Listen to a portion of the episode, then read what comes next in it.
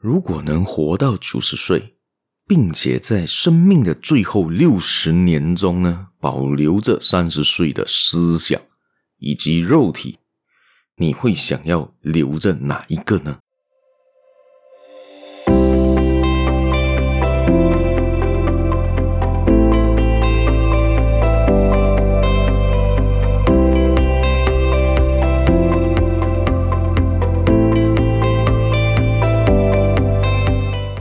？Hello，大家好，欢迎大家今天来到这个犹太小故事的这个 Podcast 这个节目啦。我是小叶，在这里跟大家说一声早安、午安、晚安。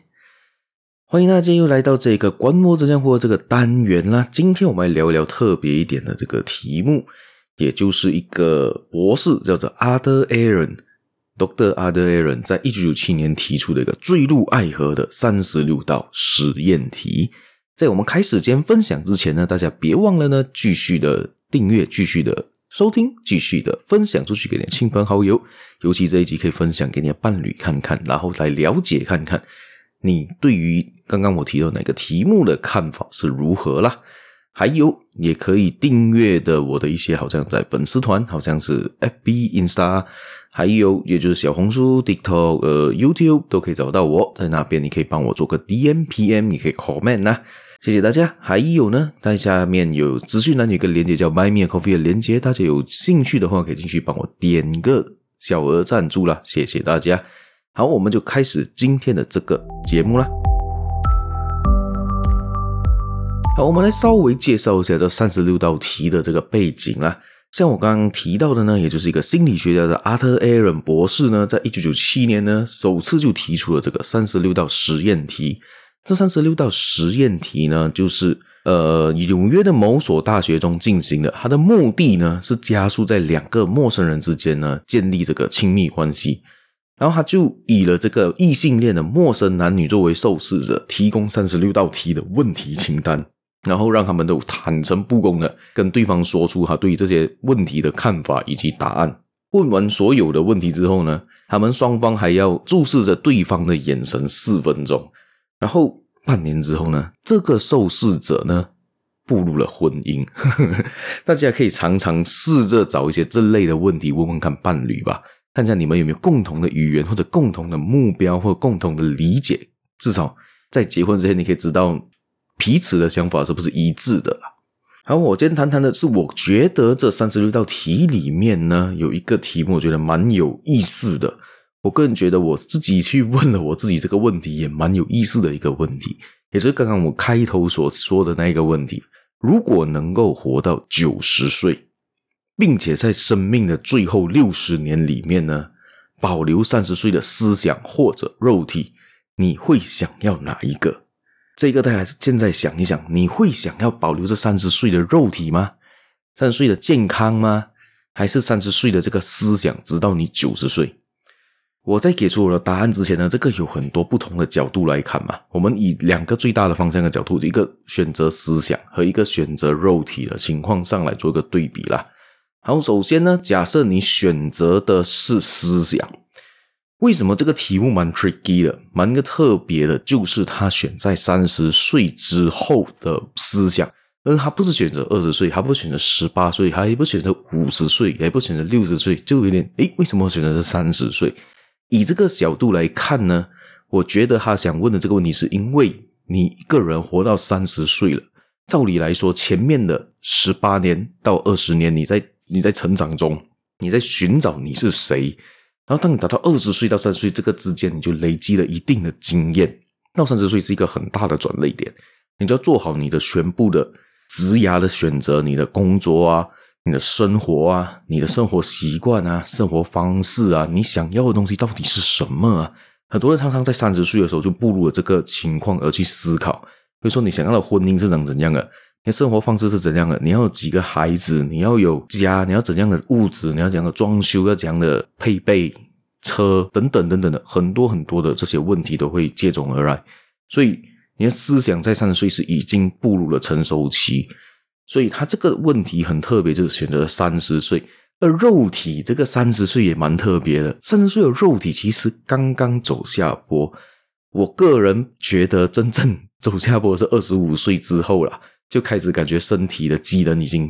慢慢的下降，可能就是那个活动力啊、精神力啊，都会有多多少少的影响。而到三十岁之后，你可以很明显的感觉到自己身体的素质是往下掉的。有些人可能三十岁已经是中年秃头，有可能已经赌烂大大的，和啤酒肚啊等等等等的，都有这些问题或者健康上的问题开始浮现了。以我们现代人的情况，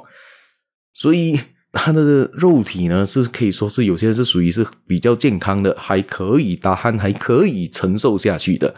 而另外一种，有些可能是生活习惯比较不好，三十岁的肉体已经是。开始走向没落了，开始走向衰退了。所以三十岁是个蛮特别的一个年纪啦，对我来说。现在问回你了，你会选择思想还是选择肉体呢？我个人的选择是，我会保留着肉体，而不是思想。为什么？因为呢，我觉得这是我个人看法啦，跟他这个是没有一个对错的答案，是一个属于哲学性的一个题目啦。为什么我选择的是肉体，不是三十保，不是保留三十岁的思想？因为我们三十岁的思想，对，没错，我们是已经成熟了，对未来可能还有一些憧憬，但是我们人会随着环境而成长。比如说，我们打回一个十年前，你手上拿的手机是什么？再打多一个二十年前，你手上有手机吗？所以你可以想象一下，我们时代的进化非常非常的快速。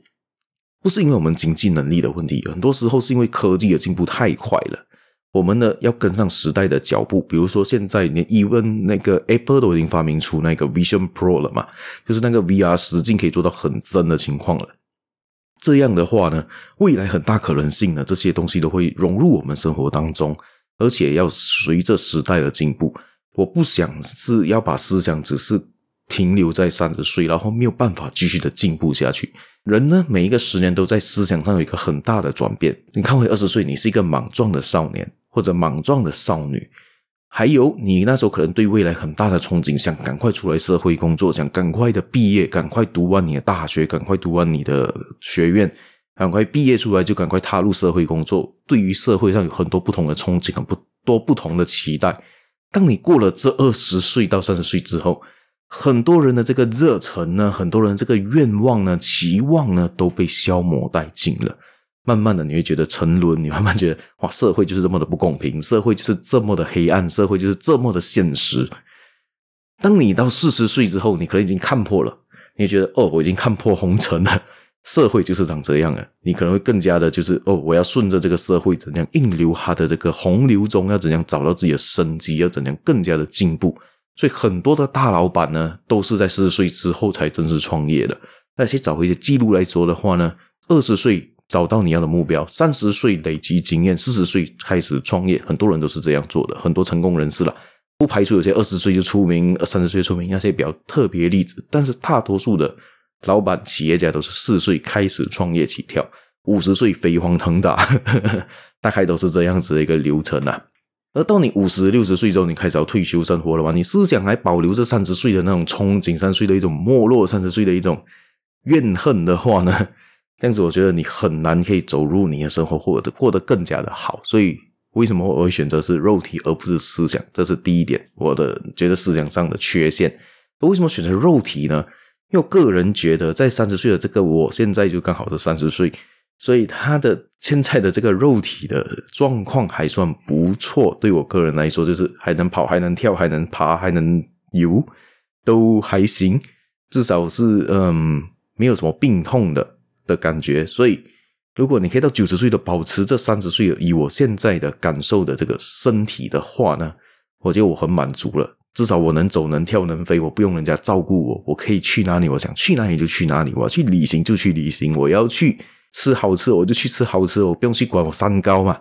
所以呢，我最希望的就是可以达到九十岁，还是有这样的肉体的这个状态，以及呢思想上已经更加的进步了。这个是我的看法，不知道你的看法是怎样呢？当然的，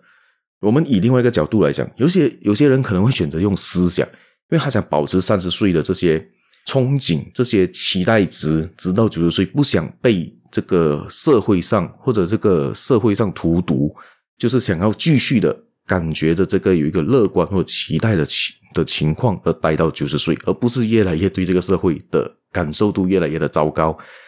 可能这是比较悲观的一点的看法，我不知道。那个肉体呢，他们不选择这样，而我肉体随着年龄增长，可能就是自然的法自然法则嘛，人都会老，人都会死，人的最终目标就是死，人的最终目标真的是逃不过要上天堂的那一天或者下地狱。好，今天的分享我就到这边，大家回去想一想，你如果从三十岁到九十岁的这六十年间，你想保留的是你的思想，还是你的肉体呢？大家想好的话，可以给我在粉丝团里面分享一下你的看法是什么啦。这个问题有点哲学啦，没有对没错，只有自人个别的自我看法。我们下一期节目再见啦，拜拜。